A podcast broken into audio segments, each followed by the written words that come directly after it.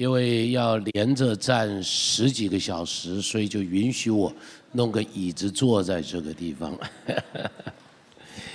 呀，感谢主，《启示录》这一卷书是在教会中间，呃，一直就是弟兄姐妹碰到他的时候，不但弟兄姐妹，连传道人，连很多的神学院的教授碰到他的时候，都会有相当的困难，所以呢，都经常把它摆到一边。不太去碰它，不太去碰它。但这卷书在教会中间，事实上是很重要的一卷书。你注意，《创世纪》是圣经的起头，《启示录》是圣经的结束，非常有意思。这不是故意的，但是却是圣灵有意的安排。在《创世纪》里头，你会发现，在《创世纪》中间怎么样呢？在《创世纪》中间，上帝造了天地。但是因着人的犯罪，于是，在创世纪里头，这个天地就在人的罪恶中间开始受到了咒诅。许多在伊甸园里头，上帝原来给人的恩典，通通都失掉了，都失掉了，都失掉了。比方伊甸园里头有生命树失去了，伊甸园里头有美丽的河流失去了，伊甸园里头有那个上帝的同在，上帝与人之间那种紧密的关系，通通都失去了。但是当你到了启示录的时候，你就会发现，所有一创世纪中间失掉的东西，在启示录通通得回来了。好，所有创世纪里头失去的恩典，在启示录里头通通都得回来了。创世纪开始于一个天地的创造，启示录结束于新天新地的来临。创世纪开始于一个美丽的园子，启示录结束于一条溪水。带来的一个园子，两边有很多的树木，叶子可以治病，结果子结十二回，你看到没有？通通在创世纪中间失掉的，到启示录里头就通通得回来了。所以你看到，这是很有意思的一件事情，这是很有意思的一件事情。所以如果读圣经，你没有读到启示录，你就几乎是没有把圣经的真理完全的了解，完全的接受。那么感谢主，我们今天到明天差不多有十二个小时、十一个小时的时间。我们希望我们能够好好的一起来查考。坦白说，时间还是很紧凑哈，时间很紧凑。但是我们还是尽量的，希望能够把一些重点都能够跟大家做一些的说明。我希望查完启示录以后，至少你会觉得你不再害怕读启示录了，至少你会觉得启示录里头稍微有个梗概。稍微有个概念在你的里头，你会知道了。当别人跟你讲到启示录这卷书的时候，你会知道，你不要胡说八道，不要乱讲。好，你会告诉他说，什么地方圣经中间讲的是什么，圣经中没有讲的是什么。那么我们希望用点时间来，大家一起来，来来来来来讨论，呃，大家一起来分享，我们一起祷告。圣灵，我们欢迎你，你来教导我们在启示录的里头。你来引领我们进入你的真理，你来引领我们进入在末世里头当有的预备。也是我们谢谢你，这十二个小时，你来做我们的老师，你来引领我们来读你的话语，奉耶稣的名祷告。好，首先跟你们讲到启示录的呃背景，在你们的讲义上有哈，我的投影片将会是以图档为主。而不是有这些 outline，outline 全部都在讲义上。为什么用图档呢？因为哈，启示录这卷书啊，你如果不用图档来读它哈，你真的会读的头都昏掉。我读了二十几次，到了最后我才发现，它根本是图画嘛。我为什么不用图画来读它？所以我就开始用图画来读它。我就发现用图画一读就全部都明白了，所以等一下你会看到很多的图画，这十几个小时会整个启示录的图画都会有。感谢上帝啊，有人把他们都画用电脑画出来了，所以呢我们就很简单，这都是用电脑画的，所以呢我们就很简单，我们就只要看他们画的就好哈，看他们画的就可以让你把整个启示录看着图画你就知道在讲什么，懂我的意思吧？好，我们教会应当懂得用图画，因为我们都用心灵图画来祷告吧，所以你很懂得怎么样图画。好，首先在这个地方我们讲了启示录的背景，在你讲义上面有。启示录的背景大概是什么？启示录的背景，它是大概主后一百年的时候，老约翰被放逐在拔摩海岛，在这个地方他所得到的一些启示。当时的背景是怎么样？当时罗马皇帝叫做多米呃呃呃豆米仙，也叫多米田，有的翻译做豆米仙，不过哪一种翻译都非常卡通的翻译方法哦。豆米仙，你看这是的非常卡通的一个方式。这是在罗马皇帝中间第一个搞所谓的皇帝崇拜，叫做该杀崇拜啊，凯撒崇拜。那么他是第一个，就是他为自己盖庙，叫所有的老百姓要来拜他。好，所以这个是当时的一个这样子的一个背景。这个背景造成基督教徒非常强烈的压力，因为你知道我们是绝对拒绝敬拜偶像的，所以对于这种皇帝的偶像，我们没有办法去拜他的，所以教会面对了很大很大的压力。然后呢，当时的教会有很多的基督徒是犹太人，你注意第一世纪在基督徒中间有相当的比例都是犹太人，所以犹太人有一个状况什么？他们都在。犹太人的会堂里头聚会，比方台北也有一个犹太人的会堂。犹太人的会堂是犹太人移民到任何一个地方，第一件事情要做的就是建立会堂。啊，他们第一件事要做就建立会堂，那个是他们整个犹太社群的精神啊、文化啊、宗教的中心。所以他们每到了安息日，整个犹太人的社群在那一个都市里头的都会来到这一个呃犹太人的会堂里头来聚会。他们都会来到这个这个会堂里头来聚会，所以呢，当时他们这些，比方像这里提到的七个教会，以佛所啊、士美拿、推雅推拿、呃这个什么呃呃呃别加摩啊哈、呃沙迪呀哈、菲拉铁菲啊、老底加，通通都有犹太人的会堂，他们都在犹太人的会堂里头聚会。这群基督徒当时，因为当时的基督徒认为自己跟犹自己是犹太教的正统，懂我的意思？当时的这群犹太人不认为他们是叛离了犹太教，啊，纵使我们现在我们也不认为我们是叛离了旧约，懂我的意思？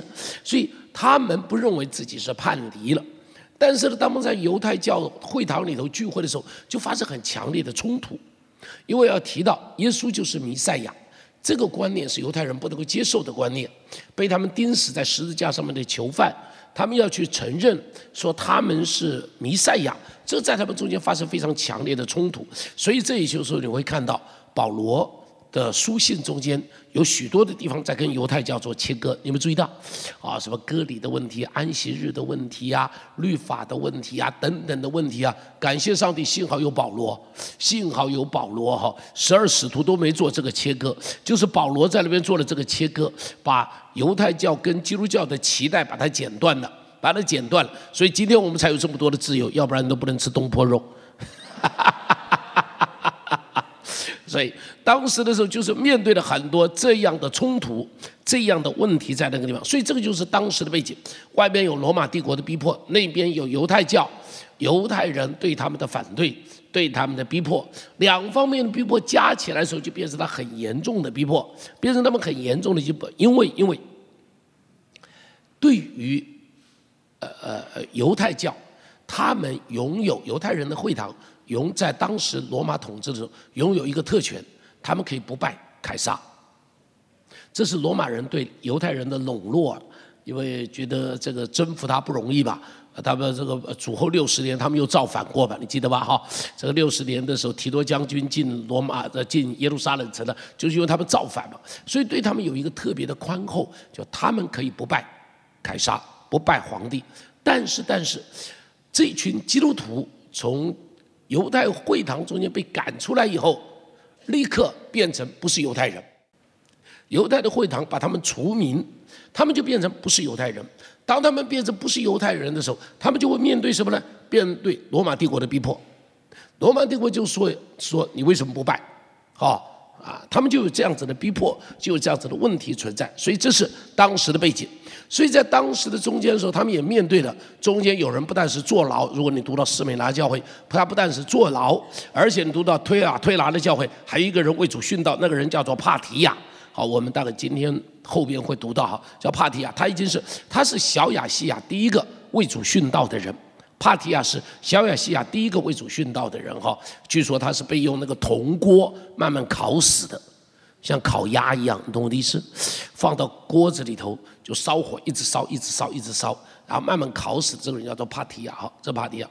然后呢，老约翰呢自己又被放逐到巴摩海岛，被放。老约翰当时应当在哪里呢？在以佛所教会牧会。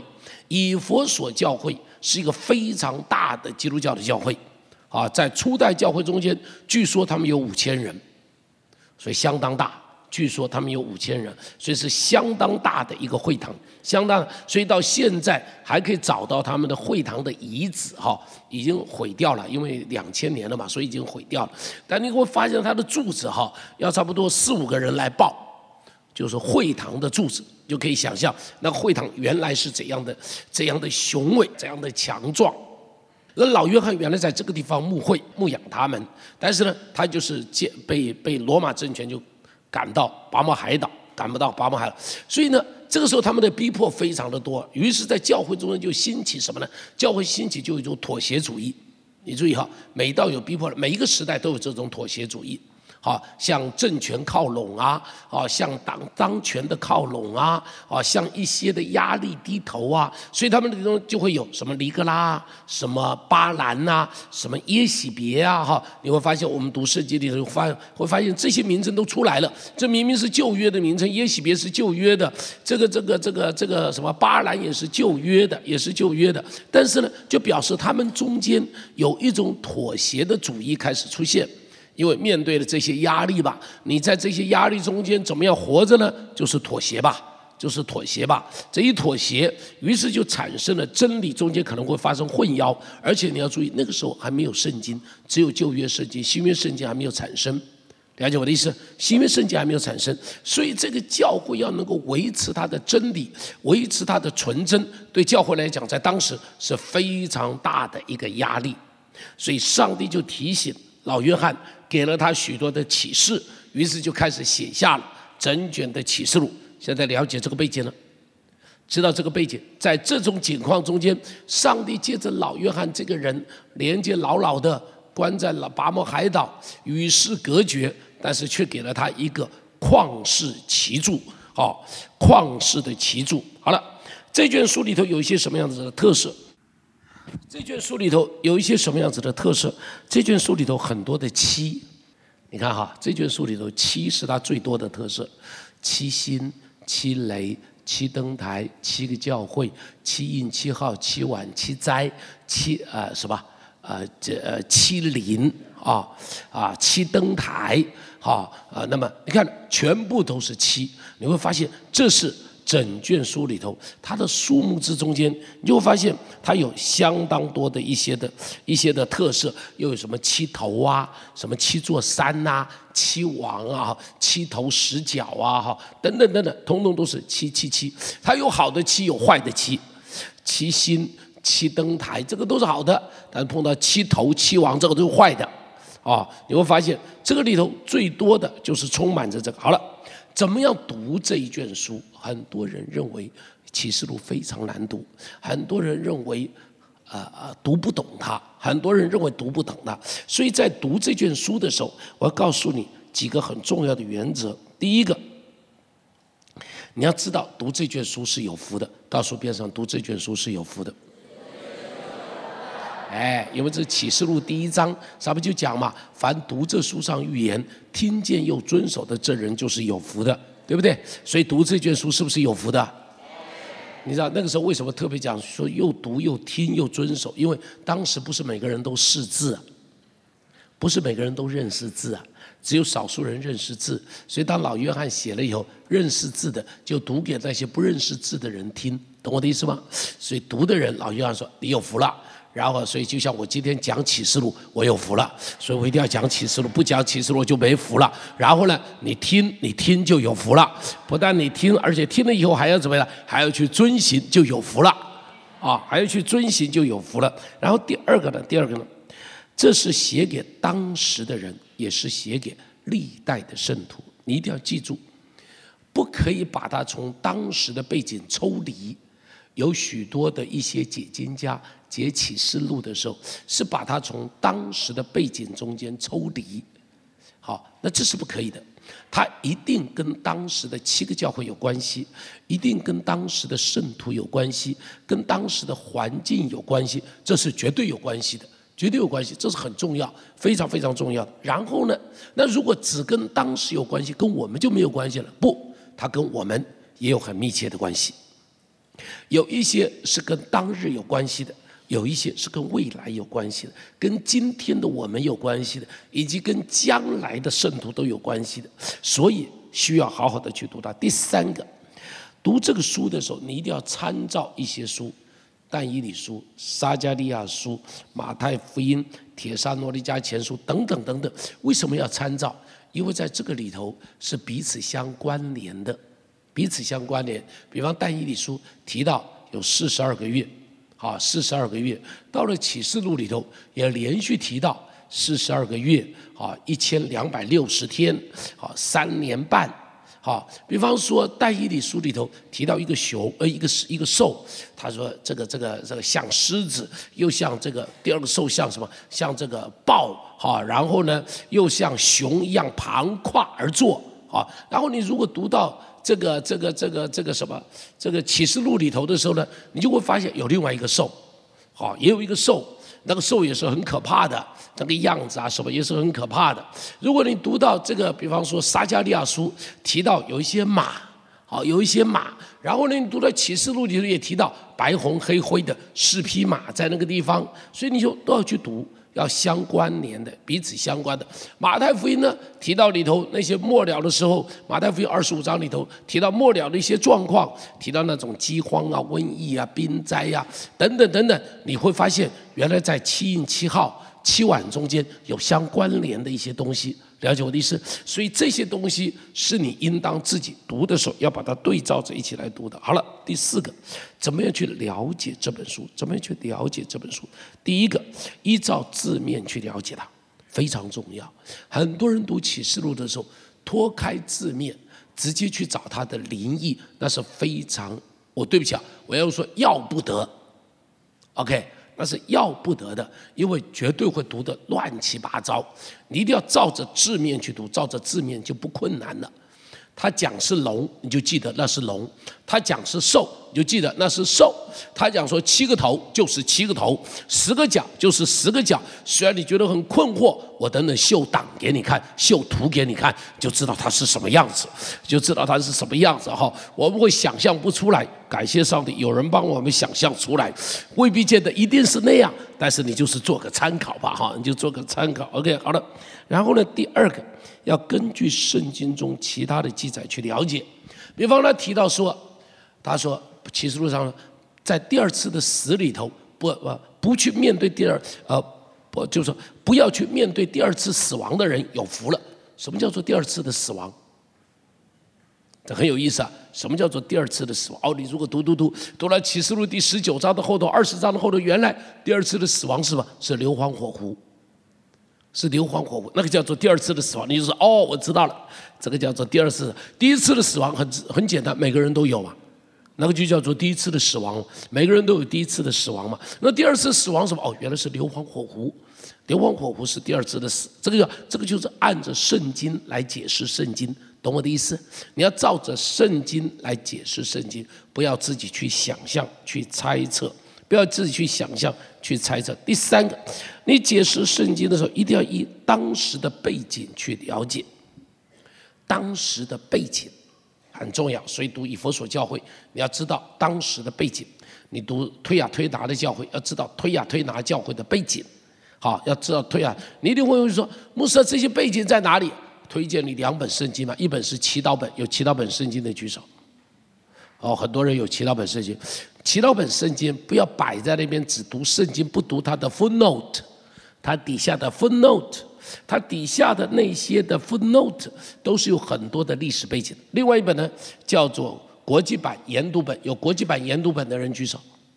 有国际版研读本，这个是比较少。这本如果你想好好读圣经，也请你去买，楼下有卖的，好不好？楼下有卖的。祈祷本没有，也请你到底下去买，楼下有卖的。我推荐这个。而我不推荐圣经注释书，我从来不推荐读圣经注释书，因为圣经注释书没什么太多用处，那里头啊是别人读出来的圣经而已，别人把圣经了解了以后，他做一些解释而已，益益处不大。但是你如果用工具书，那益处很大。所以呢，很好的就是祈祷本也好啦，研读本也好了，他们都是用了工具书查了一些东西放在它的底下。所以呢，一般的基督徒像我们传道人，我会一直要他们去读什么 Bible Dictionary、Bible Encyclopedia。我一再的强调这两样的东西一定要读，一定要读，一定要读，好，非读不可。因为什么？他是传道人啊，他靠这吃饭，不读这个不可以。他不读这个是不可以的啊，他只读什么研读本呐、祈祷本呐，这个不够的，因为平信徒都读了，所以他必须要去读 Dictionary，要读的比平信徒多读一点。这才可以吧，要不然怎么靠这个吃饭呢？要不然你怎么怎么能够说我讲圣经，我懂圣经啊？要要要讲的比皮信徒懂得多呢？所以你就要用到 dictionary，用到 encyclopedia 百科全书啊、啊字典呐这些的东西。一般的弟兄姐妹，你用这两本就差不多。这两本里头有很丰富的 footnote，它的脚底下哈，它解的是吧？它不是在解，它跟注释书不一样。注释书是在告诉你。这一节经文在讲什么？这个不是，这个在告诉你这一节经文或者这一个故事或者这一段经文它的背景是什么，它后边是什么故事，懂不懂我的意思？这个呢是很重要的，你需要知道这个东西，你知道这个东西就能够了解当时为什么说这个话，为什么对老底家说你不冷不热，原因是什么？哦，原来他有个背景，老底家自己有个背景，为什么说哈你赤身露体羞耻？为什么？因为有背景，老底下教会有他的背景在那个地方，所以就特别骂他们、责备他们，在他的背景都有关系的。了解不了解我的意思？所以读这个的时候，你要去了解到他的历史背景。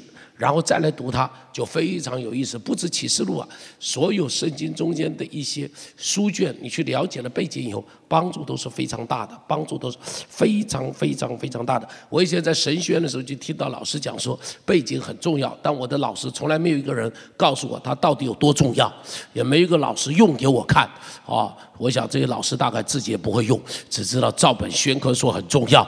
那现在我是自己用了，我实在知道很得益处，很得益处。我知道它的好处在哪里，回头带你们查的时候，你们就会知道了。OK，好了，第四个，依照正常、自然、合情合理的法则去了解，怎么样去了解这一段的经文？你要照着正常、合情合理的法则去了解。解释圣经的时候，不要过分的抽象、过分的想象、过分的不合理。圣经是讲给常人读的一卷书。所以呢，你要照着常人的自然法则去了解它。这要怎么样说？我讲馒头，你告诉我你想到的是什么？馒头吧，你懂不懂我的意思？你不会说我讲馒头，你在那里猜詹姆斯讲的馒头到底是什么？你不必猜，我讲馒头就是馒头，顶多有加糖的，没加糖的，啊，是什么？有没有？是是是是是是是，对不起哈，呃，大的、小的，或者还有花卷什么的，不顶多这种，不必去想。詹姆斯讲的馒头，哦，这里有什么属灵的含义？拜托拜托，我讲的是馒头就是馒头，听懂我说的了吧？所以圣经中间也是一样，牧羊人就是牧羊人，就是牧羊人，这么简单。登台就是登台，就是登台，懂我的意思吗？好，他就是登台，你就照着这么很自然的法则，听到他的时候就知道，哦，他讲的是这个，很自然的去了解他，这是最重要的一件事情。好，当你圣经不用那种自然法则了解的时候，就会解出一些乱七八糟的东西。这是啊，早期中国教会的传道人常常用的方法。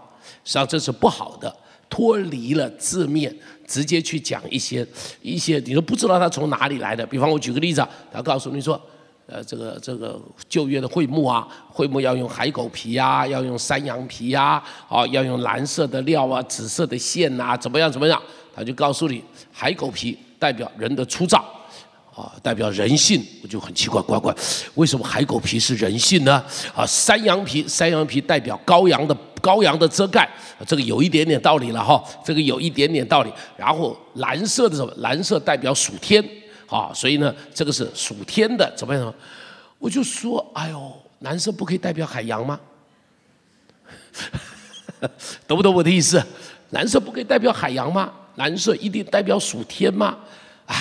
这个是啊？这个就是你脱离了正常的法则，去了解圣经，你用你自己的想象，用你自己的自己的神学去解释圣经，最糟糕。我再告诉你，圣经解释神学，神学不解释圣经。听懂我的意思？神学要合于圣经，圣经从来不合于神学。听懂我说的吗？神学为圣经服务，圣经不为神学服务。还听不懂我说的？神学是人写出来的东西，听懂我说的了？神学是人从圣经里归纳出来的东西，所以神学会吵架，你懂我的意思吗？神学家会吵架，因为他们归纳出来的东西，所以他们会吵架。他们会在那边有不相同的讲法，会有不相同的看法。但是呢，圣经永远就是这本，他说什么就是什么，他说什么就是什么。如果神学跟圣经抵触，我告诉你，神学要下跪，圣经仍然站立。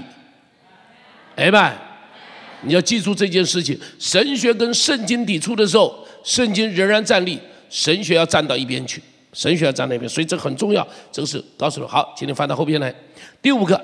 不要将这些经文与实事做完全的结合哦，这个是哈讲启示录的传道人呐，最大的引诱就在这里。他最大的引诱是什么呢？他都告诉你，这个那个从这个无底坑里出来的蝗虫。是什么？啊，又像又像战，又像马，又像蝗虫啊！啊，然后这个这个我我我这个这个这个尾巴会蛰人，什么什么五个月的时间呐，什么的，这是什么？第一次世界大战的时候，有些解经家讲，这个叫做坦克车。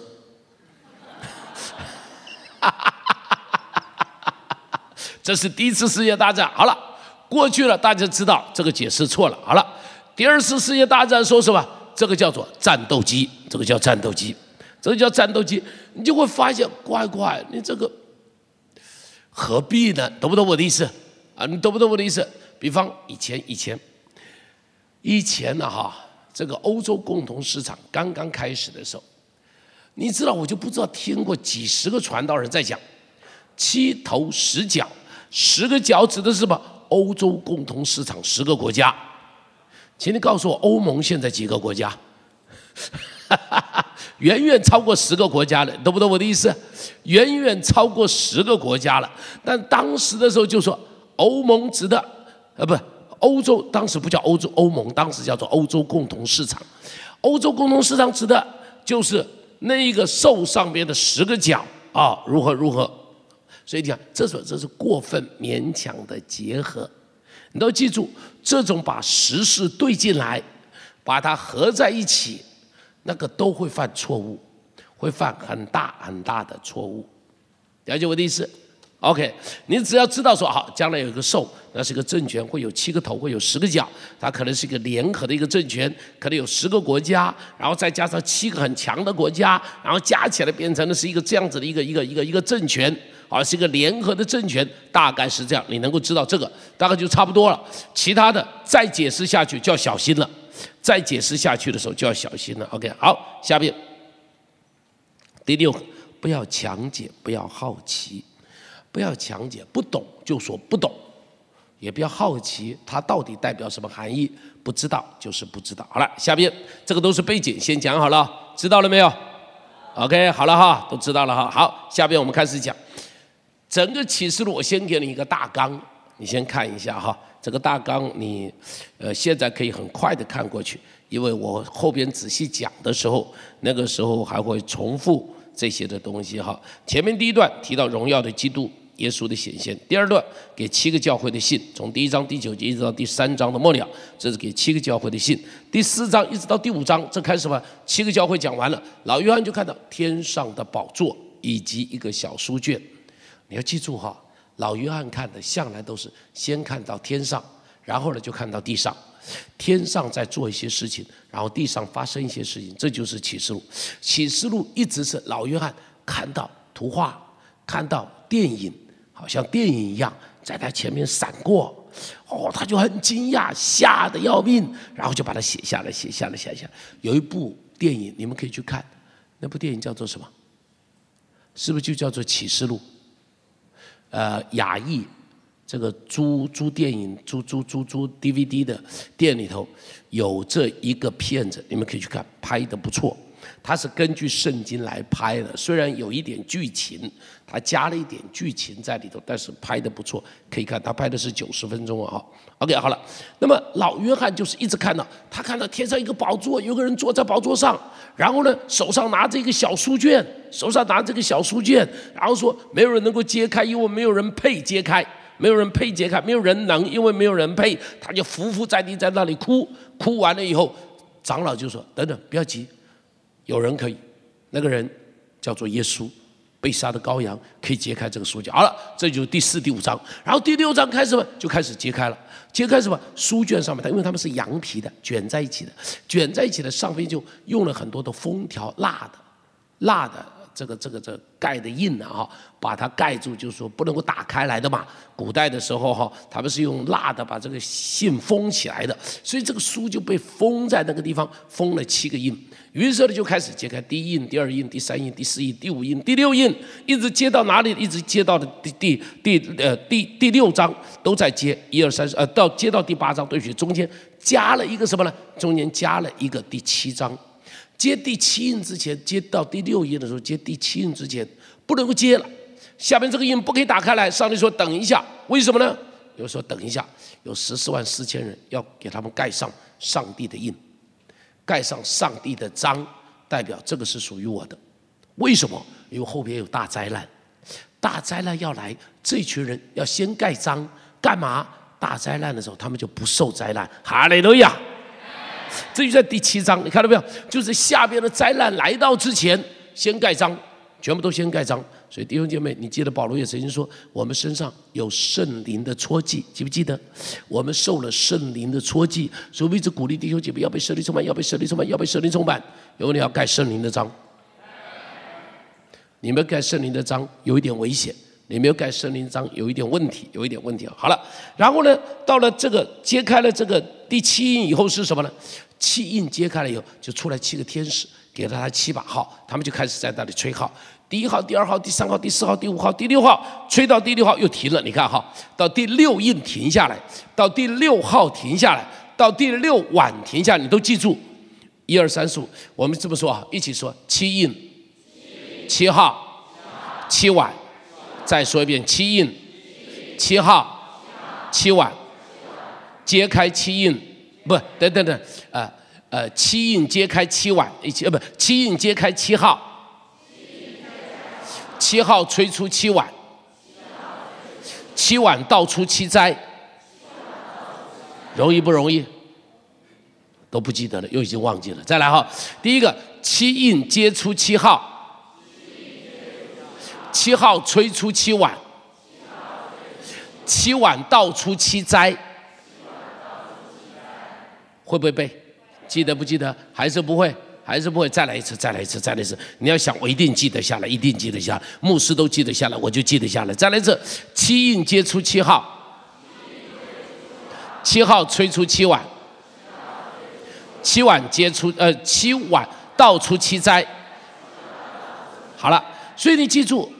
每到了第六印、第六号、第六碗的时候，都突然间 stop，没有立刻接七印，没有立刻吹七号，没有立刻到七晚，中间穿插了一些的故事。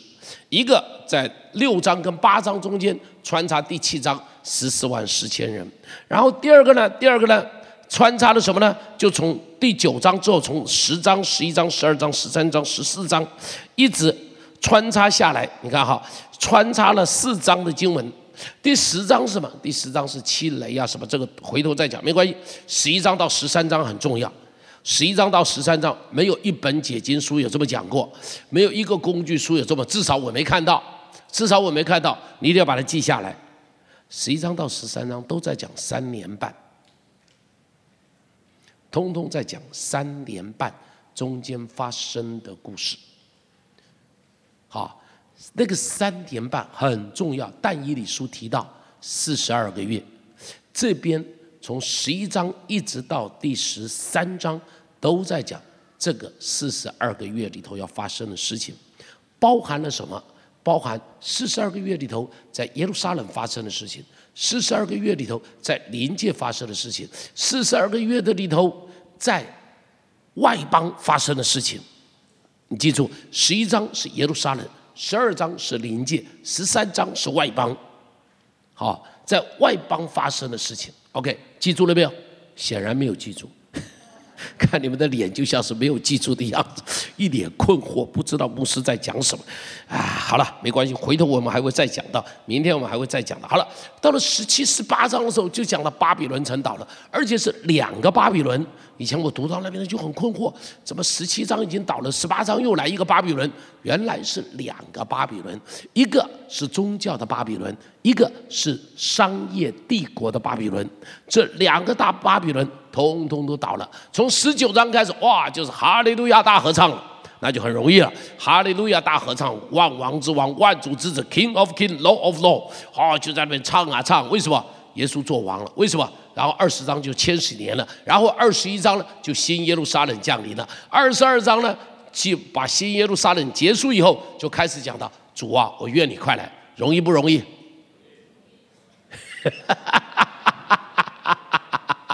容易不容易？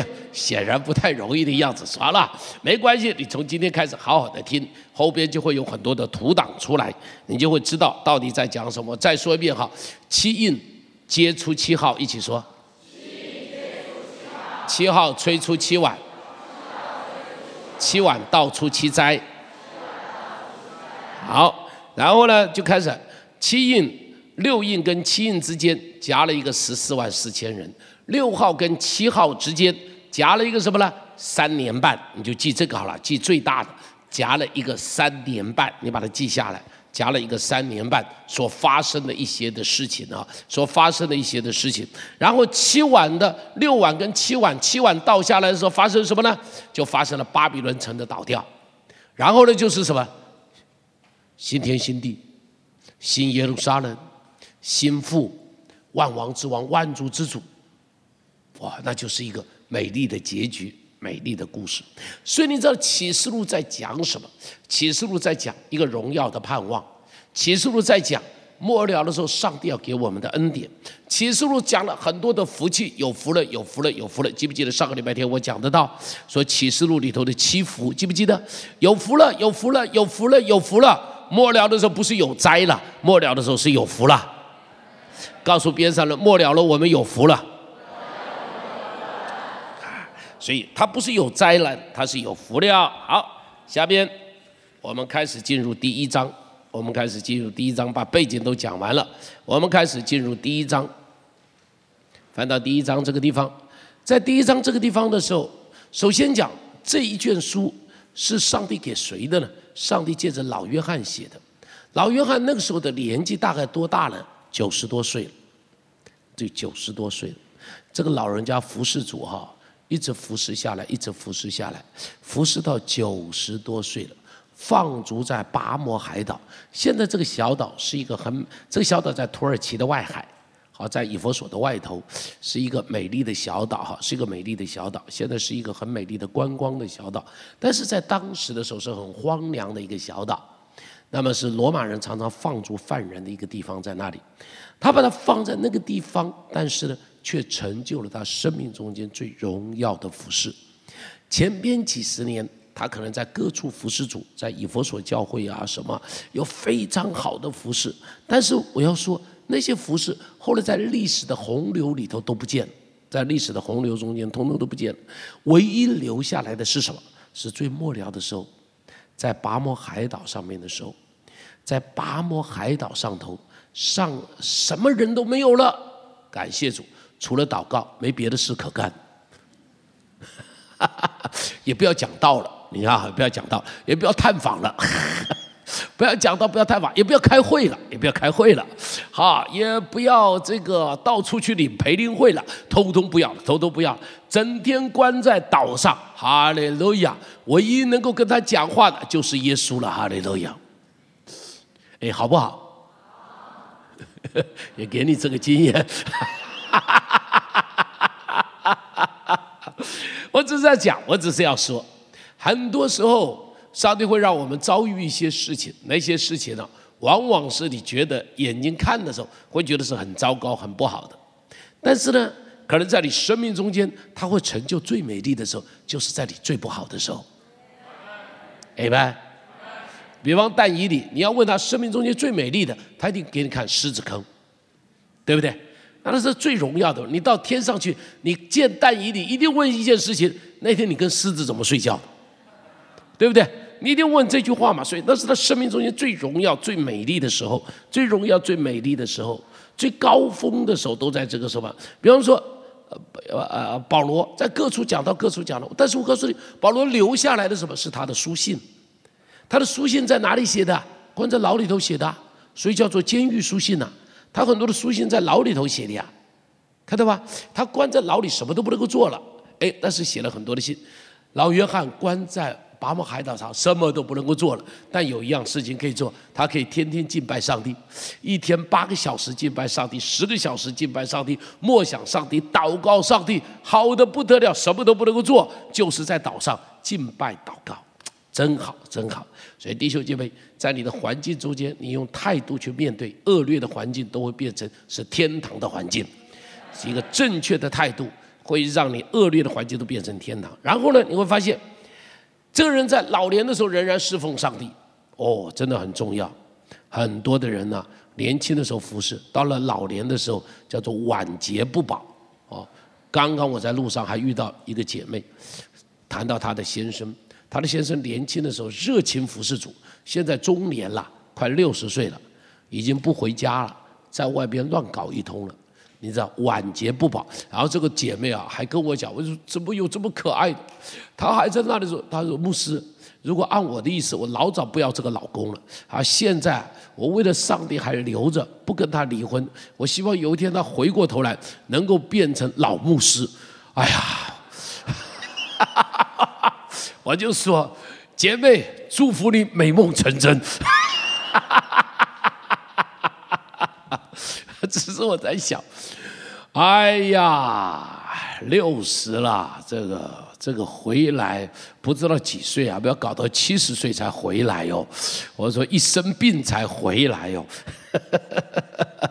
好了，不说他，我只是说，我只是说，人年轻的时候服侍，要一直服侍到年老，要一辈子服侍。告诉边上的，要一辈子服侍。年轻的时候，你是靠着体力。恩赐、才华服侍，年纪大的时候是靠着生命服侍。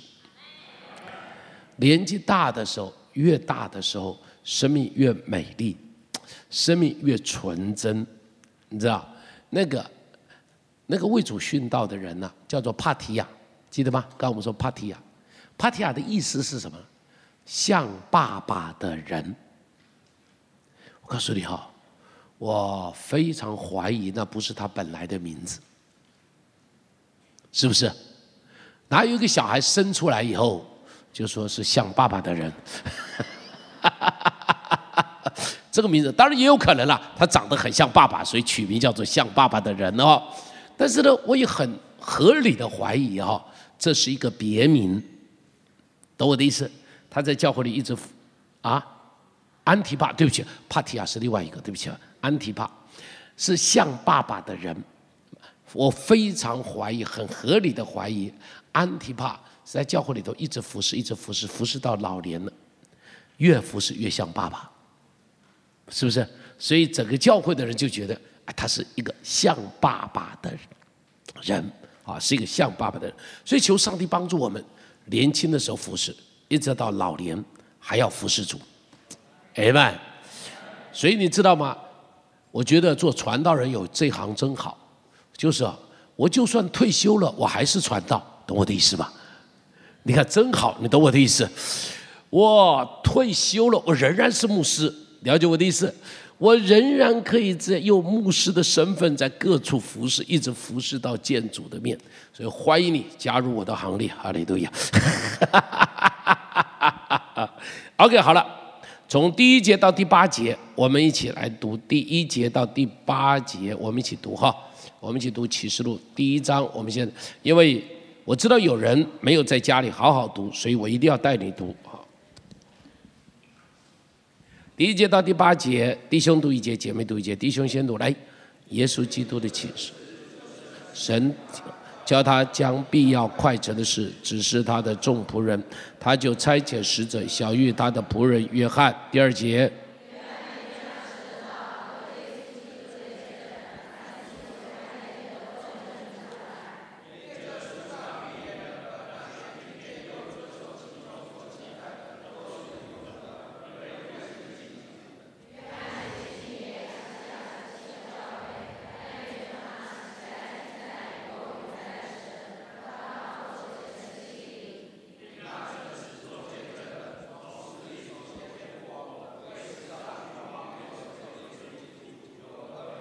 平安归于你们。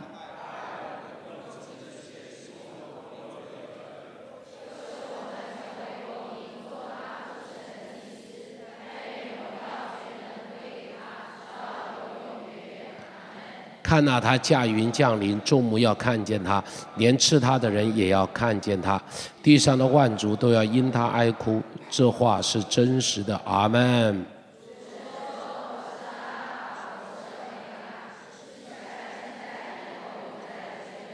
好，在这个地方，请你特别留意，请你特别留意哈，第四节到第五节这个地方，这个地方啊哈，老约翰描述啊不呃这个呃呃这个耶稣的时候，他怎么样描述？他说：“但愿从昔在、今在、以后永在的神和他宝座的麒麟。”下面开始描述耶稣了，并那什么？第一个是什么？诚实做见证。第二个呢？第三个呢？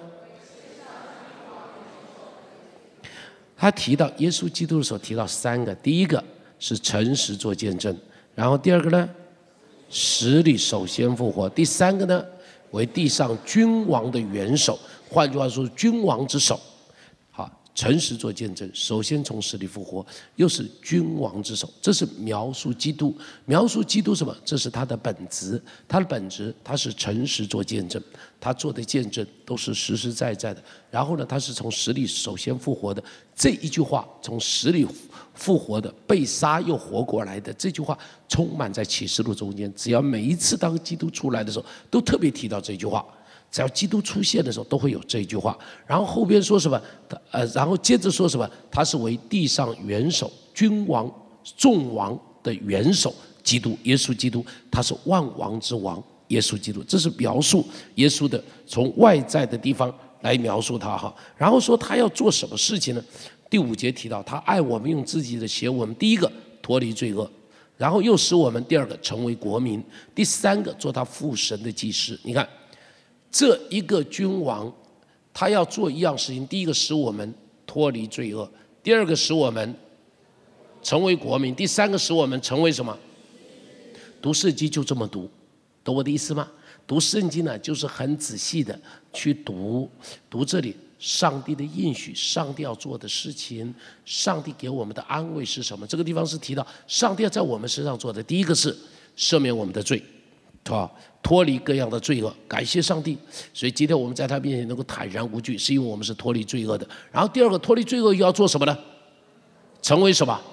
成为国民。脱离罪恶以后，不在外面流浪，我们在神的家里头做他的国民。你知道，做他的国民呢，那是有恩典的。就如同我们说，台湾这个这个 passport 没什么用啊，但美国这 passport 很有用啊，懂我的意思吧？美国这 passport 拿出去的时候，到了别的国家的时候。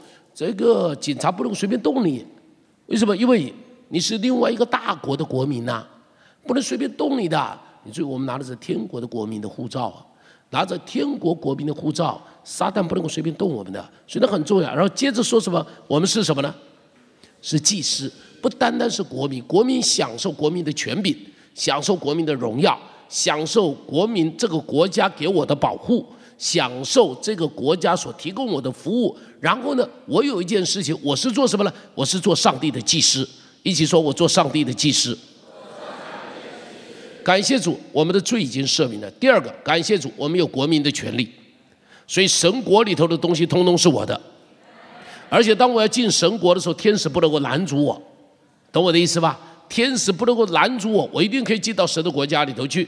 好，而且神国里头所有的丰富都是我的，神国里头的荣耀都是我的，天使要成为我的护卫者，因为我是神国的国民。然后呢，我下边一件事情什么？下边一件事情就是我要做一个神国度的祭司，要好好的在神国度里头来服侍他。好了，下边提到，下边提到第八节哈，主神说什么呢？我是阿尔法，我是欧米伽，我是什么？习在、今在、以后怎么样？永在的这一段的经文，每一次提到基督的时候，大概提到神的时候，都会提到习在、今在、以后永在。所以像刚刚嘉庆牧师带我们唱的诗歌，就是习在、今在、以后永在，是他们有时间性的。这段经文是连续出现五次在启示录里头，所以表示上帝很看重这段经文：习在、今在、以后永在。好，表示他不改变的。他说的话，习在、今在、以后永在；他的权柄，习在、今在、以后永在；他的恩典，习在、今在、以后永在，通通都是存在的。好了，下边就开始呢，从第九节开始，一直到第二十节。第九节一直到第二十节，第一章的第九节到第二十节一样，弟兄读一节，姐妹读一节。弟兄先起来，我约翰就是你们的弟兄，和你们在耶稣的患难国度忍耐。一同有份为神的道，并为给耶稣做的见证，曾在那名叫拔摩的海岛上。第十节。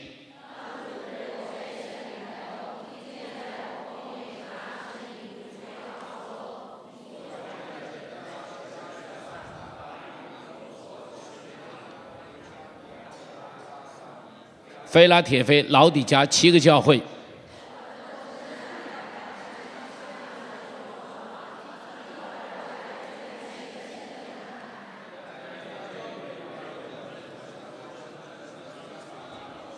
直垂到脚，胸间束着金带十四节，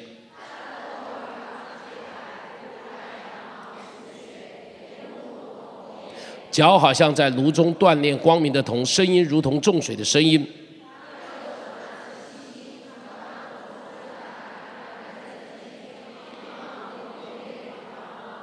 我一看见就扑倒在他脚前，像死了一样。他用右手按着我说：“我是首先的，我是幕后的。”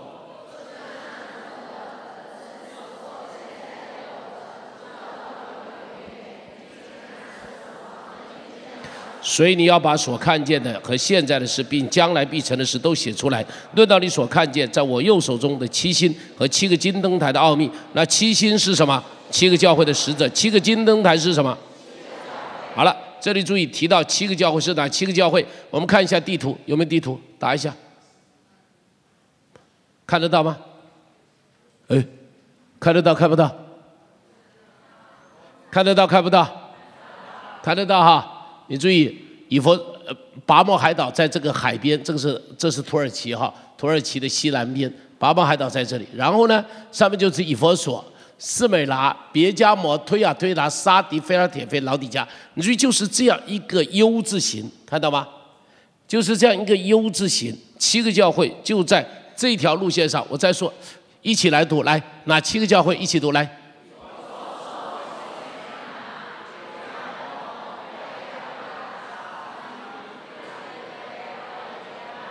再来一次，来！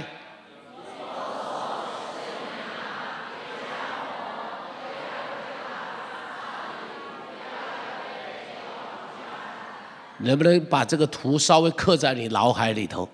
能不能稍微再看一次，然后来把它看能不能背一下？来，以佛所、士美拿、别加摩、推雅推拿、沙迪、菲拉铁菲、老底加。能不能闭着眼睛讲一遍？闭着眼睛看一下那个图，现在想一下那个图。来，第一个是什么？以佛所。第二个呢？斯美拿。第三个呢？别加摩。第四个呢？再往下边来，沙迪再下来，菲拉铁菲再下来。哎，excellent，你们都会背，很好。要不要再一次？哎，启示录查完七个教会总要会背吧，对不对？好，再来一次，来，以佛所，斯美拿。别加摩、推亚推拿、沙迪、菲拉铁菲、老底加。好，他说写信给这七个教会，非常可能以佛呃老约翰就牧养这七个教会。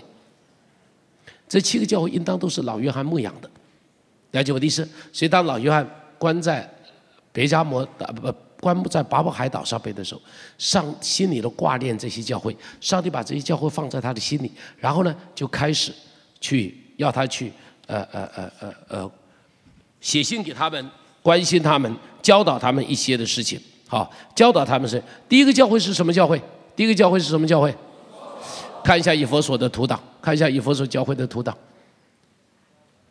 哎，你不要那个，你下边一张就应当是以佛所打出来，下边一张就应当是以佛所。啊，没有关系，你打，他用的是英文无所谓，你打出来以佛所。没有吗？好了，没有，怡萍帮忙一下，怡萍，有了没有？OK，你可以看到这些剩下来的遗迹啊，哈，遗迹只能够是这个样子，以佛所教会啊。那么这个教会，这个教会有一些什么状况？这个教会啊，应当是谁建立的？记不记得？不记得了。回想《使徒行传》，谁建立的这个教会？保罗，你记不记得？保罗在这边花了很长的时间呢，哈，在这边传道，在这边牧养，然后带来很大的复兴，记得吗？以弗所教会的人在那个地方就把家里的偶像啊、行邪术的书啊，通通都拿来烧了，记不记得？记得圣经中好像讲五万块钱吧，哈，把它烧掉了。这烧掉了不得了，不得了！以弗所城的人就暴动了，为什么呢？就如同你在北港，如同你在北港。然后这群人呢信了耶稣了，把妈祖啊什么啊，然后这些东西通通拿出来烧了，懂不懂我的意思？如同这样情况一样。所以呢，这些其他人想，完了完了完了，你们都这么搞，我这个金子要卖给谁？我这个香烛要卖给谁？我这个偶像要卖给谁？我靠他发财的，靠他过生活的，如同北港嘛。北港八万的人口里头，百分之八十是靠妈祖过日子嘛。对不对？百分之八十靠妈祖过日子，一样嘛。所以以弗所就发生很大的一个冲突，在这个地方发生很大的冲突哈！保罗就在那边待不下去，保罗就从那个地方被赶出来了，记得吗？哈，记得这个就是以弗所教会。好，所以这个时候，这个是在当时在这里建立了非常大的教会。那么这也是当时的拜偶像的一个一个一个中心，当时是一个商港，但是现在因为泥沙的淤积，它已经离海岸非常非常远了哈，啊，这个非常非常的远了。那么这是第一个拜罗马皇帝的城市，就是以佛所，这是一个第第一个拜罗马皇帝城市。这个教会好不好？刚刚我们读这个教会，你看一下这个教会好不好？你看一下下边这第几节？哦，对不起，我已经跳下来了是？啊。已经到第二章了嘛？对不起哈，这个到第二章我们回头再讲。第二章我们回头写，我我跳太快了，不应当跳这，不应当跳这么快哈。我一下忘记了，跳太快了。OK，好，亲爱的弟兄姐妹，这个就是这七个教会。不但他看到这七个教会，而且他看到什么呢？他看到七个灯台，他看到七颗星，然后呢，他又再一次的看到羔羊。他看到这七颗星在哪里呢？这七颗星在耶稣的手上。然后看到七个灯台，我们再说七个灯台，一起说，七颗星，七个灯台指的是什么？刚刚我们读七个灯台指的是什么？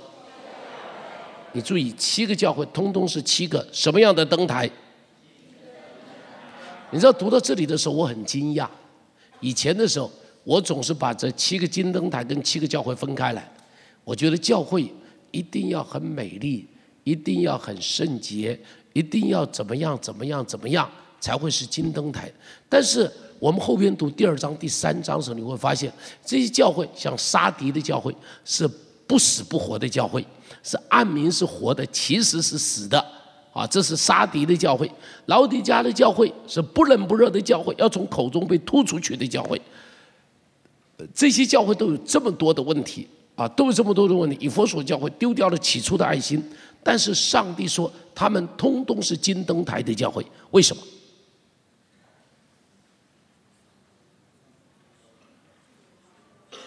为什么？诶，阿门！教会本来就是金灯台，哈雷路亚！一起说，教会是金灯台。教会不管他有多少人，他都是金灯台。教会不管他。是有多少的恩赐，它都是金灯台。所以这跟我们的想法不一样。我们觉得这个教会好，那个教会不好，这个教会大，那个教会小，在上帝的眼光没有这个分别。大教会是金灯台，小教会呢，也是金灯台。好的教会是金灯台，对不起啊，不好的教会呢，也是金灯台。哈利路亚。特别你读到后边的时候，他对各个教会里头的奖赏，他说得胜的，我就要让他做什么做什么。